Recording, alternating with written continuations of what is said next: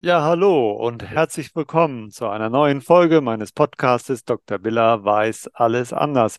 Und ich sitze bei diesem furchtbaren Schmuddelwetter gemütlich in meiner Kemenate zu Hause. Und Karl, wo bist du? Ja, ich bin in Fulda, hier ist aber das gleiche Schmuddelwetter. Also Ja, hier regnet es auch ordentlich gerade. ja, Wasser ist, äh, ja, erst hatten wir ein Problem mit Wasser im Sommer und jetzt äh, im, Mai, wei- weiß ich noch, von meinem Acker und jetzt wird es wieder zu viel, ne? Aber die Grundwasserspiegel füllen sich schön auf. Das ist ja, man muss das positiv sehen. Genau. Ja, Karl, wir haben heute ein ganz äh, ja, bestimmtes Thema rausgesucht, was mich so persönlich betrifft. Ich habe ja vor einiger Zeit schon mal hier angedeutet in einem der Podcasts, dass bei mir eine OP bevorsteht und ich gönne mir also jetzt direkt vor Weihnachten nochmal eine neue Hüfte ähm, und ähm, habe infolgedessen mir genau Gedanken gemacht, äh, wie ich mich denn vorbereiten kann, damit das alles gut läuft. Natürlich habe ich auch ein bisschen Schiss, aber ähm, ich bereite mich dann immer sehr gut vor. Das hilft mir ein bisschen, meine Ängste in den Griff zu bekommen. Und da habe ich gedacht, das ist doch auch ein schönes Thema für uns beide da, dass wir da mal ein paar Tipps geben. Und ich äh, habe da so ein bisschen eingeteilt in verschiedene Bereiche. Und ähm, lassen Sie einfach mal loslegen. Also, was ich total wichtig finde, ist, dass man sich, wenn man normalerweise will, ist es ja so, dass du beim Arzt irgendwie bist, beim Orthopäden in dem Fall, und der macht dann eine Krankenhauseinweisung, rät dir ja auch noch, empfiehlt dir ein Krankenhaus und dann äh, gehen die Leute dahin und ähm, werden operiert und dann kommen sie hinterher in die Reha. Aber mit Vorbereitung ist nicht so viel, wobei es gibt inzwischen Ausnahmen. Also die Klinik, wo ich hingehe, die haben so einen ganz dollen Prospekt gemacht, was man alles machen soll. Und ähm, äh, ich finde das sehr, sehr schlau. Also als erstes musst du dir ja unheimlich mal Gedanken machen, wer soll dich denn eigentlich operieren? Ich, ich sage immer, wir lesen ja tausend Testberichte, wenn wir eine Waschmaschine kaufen oder erst recht, wenn wir ein Auto kaufen, machen uns Gedanken, äh, was das Beste ist, was, äh, was hier das Beste sein kann, treffen dann eine Auswahl. Und beim Arzt da oder beim Chirurgen, der uns operieren soll, was ja viel wichtiger ist als so ein Haushaltsgegenstand, da gehen wir einfach mal ins erste Krankenhaus, was in der Nähe ist oder was irgendwie empfohlen wurde. Und ähm, also ich kann dringend dazu raten, ähm, dass man sich den Chirurgen aussucht, dass man genau guckt, wer macht denn das eigentlich? Wer steht denn da am Tisch? Das ist natürlich nicht so einfach, aber da muss man auch ein bisschen auf sein Bauchgefühl vertrauen und sich ein bisschen umhören und gucken, welche Klinik ist zertifiziert. Wer hat da Erfahrung? Das ist ja immer wichtig, dass die Leute Erfahrung haben. Also, dass sie das nicht, nicht äh, alle äh, einmal im Monat so eine neue Hüfte einsetzen. Das wäre nicht so schlau. Das muss ja automatisiert laufen. Das habe ich also auch gemacht und ich habe also auch dem zweiten Arzt ganz offen gesagt, dass ich schon eine Erstmeinung mir eingeholt habe. Und da hat er so positiv reagiert, der hat gleich am Anfang gesagt, ja, der Kollege, der kann das auch gut. Und da wurde mir klar, der will mich nicht unbedingt jetzt hier äh, zu sich ziehen, fand ich schon mal, hat total für ihn gesprochen. Ähm, und ich hatte gleich Vertrauen. Also das sollte man machen. Natürlich kann so ein Chirurg auch mal einen schlechten Tag haben, hat er abends irgendwie Streit mit seiner Frau, hat nicht gut geschlafen oder sonst irgendwas. Aber in der Regel ist das ja auch ein Team, was dahinter steht. Also man sollte seinem Bauchgefühl trauen. Das ist das allererste. Also das Ja, ist ein wichtiger Punkt. Ich will da auch vielleicht äh, so aus meiner Erfahrung was dazu sagen. Bei meinen onkologischen Patienten, die lassen sich ja in der Regel dann nicht, äh, nach meinem Rat zumindest nicht um die Ecke operieren, sondern die gehen teilweise in sehr weit gelegenen, äh, in weit gelegene Spezialkliniken. Die Krux ist ja bei dem nicht Privatversicherten, der kann sich ja nicht aussuchen, wer ihn operiert. Und ich sage jetzt mal so ein Brustkrebszentrum, das ist wie ein Audi-Zentrum. Die leben natürlich davon von Zahlen, ne, da viele OPs, also da hast du völlig recht. Aber die leben auch davon, dass die ständig Ärzte in Weiterbildung da haben. Und der klassische, ich sage jetzt mal in Anführungsstrichen, AOK-Patient wird nicht immer vom Chef äh, behandelt werden. Das ist also ein Riesenproblem. Es gibt heute zu allen Operationen gute Zahlen, welches Haus wie viel OPs macht. Aber gerade in den großen Unikliniken weißt du nicht, wem du dann am Ende anheimfällst. Und ich habe zum Beispiel gerade mit Spezial-OPs häufig kleine Häuser, wo der Chef dann immer diese komplexe Operation macht. Das macht dann immer der Chef, weil das kann sonst gar keiner. Also es ist nicht so, dass die Menge es macht, sondern komme ich am Ende tatsächlich, wie du schon gesagt hast, ist das mein Operateur? Oder lässt es der Chef dann doch vom Oberarzt machen oder äh, es, es, es übt mal wieder jemand, was ja logischerweise auch sein muss. Also das ja. ist tatsächlich kompliziert, ja. Ja, nee, danke für die Ergänzung. Also eigentlich wollte ich ja heute einen Monolog halten, aber äh, finde es auch ganz gut, wenn du ab und zu mal was sagst. ja, wenn ich schon mal dabei bin. Wenn, wenn, du schon mal hier sitzt, genau. okay, ja, dann äh, ist natürlich ganz wichtig, dass du dich, äh, äh, dass du dir vorher nichts aufsackst. Also im Moment Corona oder eine Erkältung oder sonst irgendetwas. Das haben die mir auch ganz klar gesagt. Also wenn, wenn sie eine Erkältung haben, dann brauchen sie hier nicht aufzutauchen. Ähm, ja, da haben wir ja in der Vergangenheit diverse Tipps gegeben, was man für sein Immunsystem tun kann. Ähm, da bitte ich das mal nachzuhören. Und ähm, ich äh, habe jetzt ein sehr, sehr schönes Mittel entdeckt. Das ist während der Corona-Zeit ent, äh, entwickelt worden von einem Pharmazeuten. Der hatte sich gesagt, man muss doch irgendwas machen können. Und dieses äh, Präparat, ich bekomme da kein Geld leider dafür, dass ich das empfehle, aber ich bin da überzeugt, dass das mir äh, im Moment sehr gut hilft. Das ist ähm, ein Spray, ein Medizinprodukt und enthalten ist ein ganz konzentrierter Grüntee-Extrakt. Und ich habe immer schon irgendwie eine Beziehung zu den Grüntee-Katechinen. Und dieser Grüntee-Extrakt, der wird also tief in den Rachen hineingesprüht. Da ist extra so eine lange Tülle an der, an der Sprühflasche dran. Und dann sind da noch verschiedene Begleitstoffe, Lecithine und sowas, die bauen dann so eine Barriere auf. Und dieser, diese Grünteekatechine, die verbinden sich mit den Aminosäuren in den Viren an den Viren und killen die. Und das wirkt auch bei Bakterien. Und ähm, ich habe das im Freundeskreis jetzt schon ein paar Mal empfohlen hat irgendwie eine richtig gute Wirkung. Gibt es nur in einer einzigen Apotheke in Deutschland, kann man bestellen, im Internet mal googeln. Barrierespray von Phytovisions. Mein persönlicher Tipp. Äh, stelle ich auch mal in die Show Notes. Äh, ich glaube, Karl, wir haben jetzt so oft deine Website da drin. Jetzt, jetzt können wir auch mal was anderes reinstellen, oder? Ja, auf jeden Fall, ja, ja. ja. Weil ich weiß ja nicht mehr, wohin mit den Patienten. Da muss jetzt mal was passieren. Ja, ja okay. Ja, und dann, äh, da wir heute auch noch so ein paar Hinweise und Tipps geben, wie dieses Barrierespray und damit äh, kein Geld verdienen, werden wir dann für die Firmen, die da Interesse haben, mal unsere Kontonummern vielleicht auch noch veröffentlichen. Was hältst du davon? Finde ich gut, ja, wenn wir das einblenden. Habe ich mir, ja, habe ich. Schlau, ja, macht Sinn. Habe ich, hab ich mir schon gedacht. Jetzt so kurz ja. vor Weihnachten. Ja, genau. Da ist immer noch ein bisschen Finanzbedarf. Ne? Ähm, okay, also Infektionsrisiko und ganz klar, jetzt vielleicht nicht in irgendwo enge Zelte zum Weihnachtsmarkt oder so.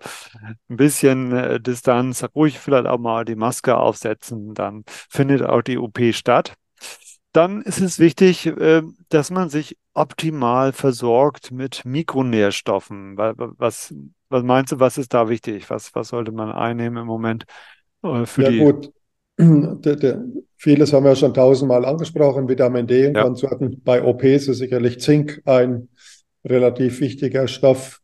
Äh, die Omega-3-Fettsäuren, wobei man da ja sagt, die können auch mal die Gerinnung ein bisschen runterregulieren. Also Omega-3 rät man ja eher abzusetzen und auch Enzyme. Beides ist aber mega wichtig und äh, bei OPs und vor allem nach der OP würde ich immer auch Enzyme einnehmen. Und es gibt ja schöne Stoffe wie Anika oder auch Komplexmittel. Das Traumel in allen Variationen ist ja sehr ja. beliebt Na, nach OPs. Äh, die Erkenntnis ist aktuell, es nicht vorher einzunehmen, sondern erst nach der OP. Ja, das, das hab, fand ich in, in, äh, interessant im Vorgespräch.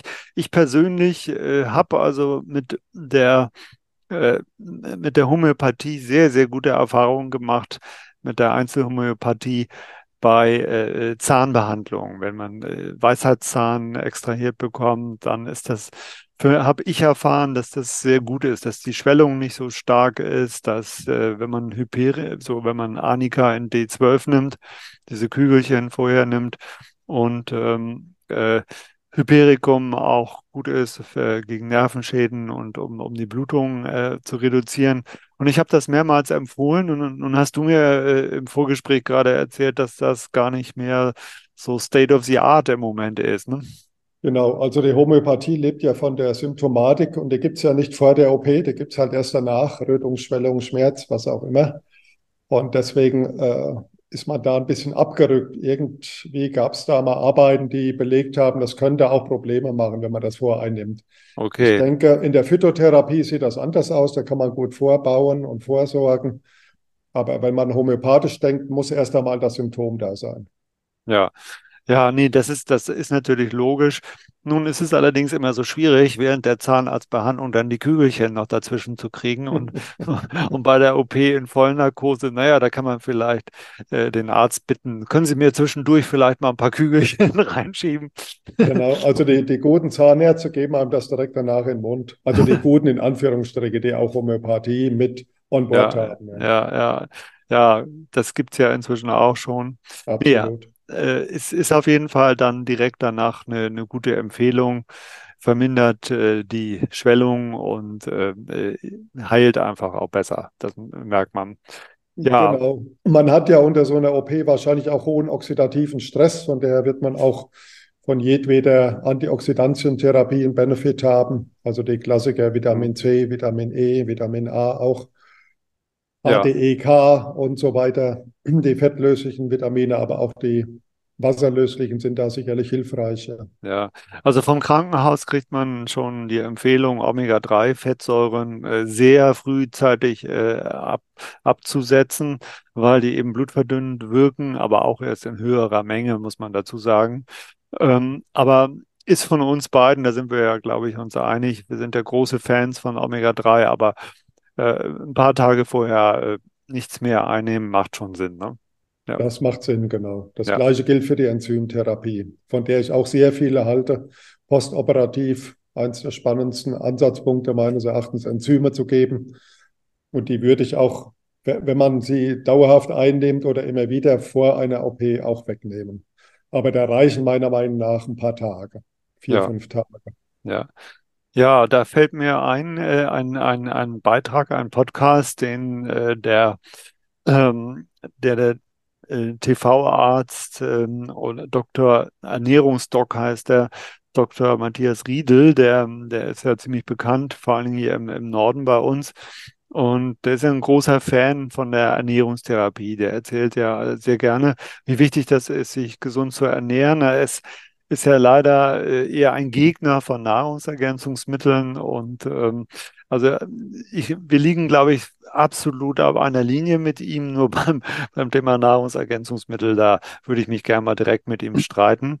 Mhm. Ähm, da äh, empfiehlt er, das hat er jetzt gerade in der neuesten Folge gemacht, zu, zur Weihnachtszeit unbedingt, äh, dass man äh, viel Nüsse isst, verschiedene Nüsse isst, weil die eben sehr proteinreich sind und weil die auch Omega-3-Fettsäuren enthalten. Allerdings die kurzkettige Form, das muss ich hier mal dazu sagen, das hat er nicht gemacht. Die muss dann vom Körper noch verlängert werden. Das ist das eine. Und ähm, er sagt zum Beispiel, ja, Selen sollte man unbedingt zuführen und Selen, da empfiehlt er Paranüsse.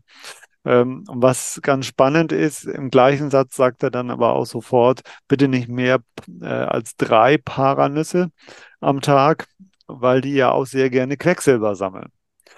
Ähm, ich finde die Paranüsse, ja, also da, da denke ich dann immer in diesem Moment, ja, warum nicht einfach so eine kleine Selentablette mit Natriumselenit oder, oder äh, Natriumselenat, was sofort verfügbar ist. Das äh, tut doch nicht weh und ähm, ist auch leichter zu knacken äh, als die Paranüsse. Die kriege ich immer so schwer auf. Das stimmt, ja. Und dann sind die auch gerne noch mit Schimmelpilz befallen ja. die Paranüsse. Und das organische Selen ist tatsächlich, hm, geht dann mit Paranüssen extrem schnell hoch. Und da kann man auch äh, eher mal äh, toxische Probleme bekommen, wie jetzt mit dem anorganischen Selen. Okay. Also, also will ich auch definitiv von der Paranuss abraten hin zum Natriumselenit. Ja. Ja, Okay, sind wir uns einig. Ähm, also insgesamt Überschrift ist optimale Versorgung herstellen und sicherstellen. Und ich habe neulich einen ganz interessanten Wissenschaftler getroffen und der hat all das, was wir hier in den letzten Folgen erzählt haben, bestätigt. Wir haben ja die Theorie aufgestellt, dass eine gesunde Ernährung wunderbar ist, aber dass wir auch sehr viel von Nahrungsergänzungsmitteln halten, weil es nicht darum geht, hier Mangelerkrankungen zu vermeiden, sondern wir wollen den äh, Körper jederzeit optimal versorgen. Und er sagte eben, das Problem ist ja, man kriegt keine, in Deutschland haben wir keine, wenig oder kaum Mangelerkrankungen. Die Leute ernähren sich schon relativ gut und sind ausreichend mit Mikronährstoffen versorgt. Aber das ist keine kontinuierliche Versorgung, sondern der Körper, der nimmt das auf, der speichert das irgendwo. Und wenn das Bedarf äh, dort ist, dann muss das erst oft aus einer Speicherform mobilisiert werden. Und ähm, wenn man für eine kontinuierliche Zufuhr sorgt über Nahrungsergänzungsmittel, ist man wesentlich leistungsfähiger. Und das finde ich echt, echt spannend. Das äh, hat man inzwischen in getrennten Studien gezeigt. Bei Männern und bei Frauen hat äh, ganz unterschiedliche Benefits erhalten. Ähm, ich glaube, wir laden den mal ein, dass er uns hier mal in der Sendung ein bisschen tiefer äh, was erzählt. Dass, wir haben ja heute ein ganz anderes Thema. Ja, also was dann noch ganz wichtig ist, äh, was ich im Moment auch mache, ist die Muskulatur stärken und dabei nicht nur bei einer Hüft-OP an die Beine und Po und so weiter denken, sondern man muss ja hinterher auch so ein paar Meter auf Krücken zurücklegen. Äh, nee, Gehhilfen, Entschuldigung, Krücken sagt man nicht mehr. Zurücklegen. Und da musst du ja zumindest in der Lage sein, von den Armen und von den Schultern dein eigenes Körpergewicht zu stemmen und auch ein bisschen durch die Gegend zu bewegen damit du dann im Krankenhaus auch mal in die, in die Cafeteria gehen kannst und humpeln kannst. Ähm, ja, also das ist ganz wichtig, da sich rundum zu stärken und das schützt. Wir haben schon so oft über Muskulatur geredet. Muskulatur schützt natürlich auch, wenn man da umgebettet wird und, und äh, während der OP, wenn du passiv bist. Also das ist in jedem Fall schlau und sieht ja auch schön aus, ne? Wenn man ein bisschen durchtrainiert ist, dann also Muskulatur ist immer wichtig, sprichst du ja auch gerne an. Ich spreche immer gerne dazu dann nochmal die Beweglichkeit an, die immer wieder unterschätzt wird, dass die halt leider im Alter neben der Muskulatur auch massiv abnimmt. Die Leute sind massiv bewegungseingeschränkt. Und das äh, erhöht natürlich auch Komplikationen dann danach in der Rehabilitation. Ja, da klemmt es ja oft bei den Leuten an der Beweglichkeit.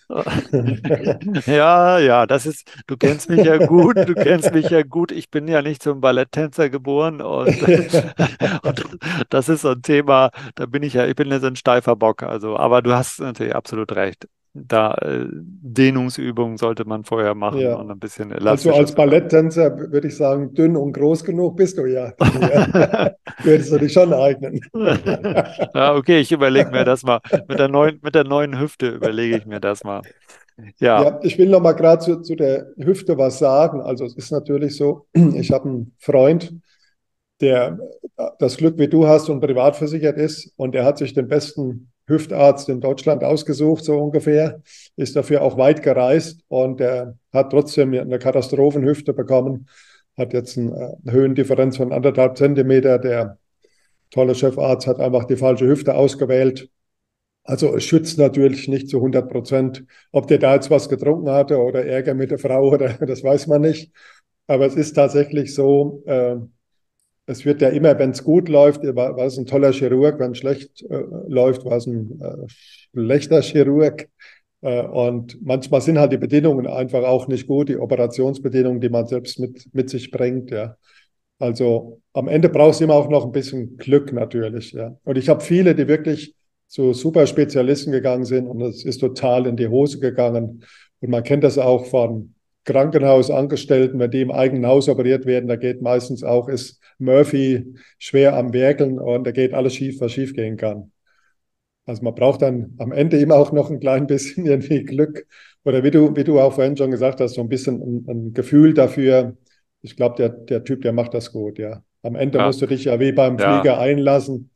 Ja, da schlafen legen lassen und hoffen, dass alles gut läuft. Da, da gibt es da gibt's keine, keine Regel, also äh, ob kleines oder großes Haus oder sonst irgendwas. Was natürlich schon ganz gut ist, wenn er das, wenn er das ab und zu mal macht. Ne? Ja, also Erfahrung ist mega wichtig, mhm. absolut. Ja. Absolut. Da bin ja. ich voll bei dir. Und da gibt es eben entsprechende Internetseiten. Gibt es auch äh, im onkologischen Bereich. Du kannst heute genau sehen, welches Haus wie oft diese OP im Jahr durchführt. Und das ist auf jeden Fall ein Gradmesser. Ja, also da kann man im Internet auch ganz gut äh, äh recherchieren und einen Eindruck gewinnen. Das kann ich auch jedem äh, nur empfehlen. Und äh, Karl, du hast jetzt auf deine unnachahmliche Art schon mal auf den nächsten Punkt, der, den ich hier noch so im Kopf habe, hingewiesen.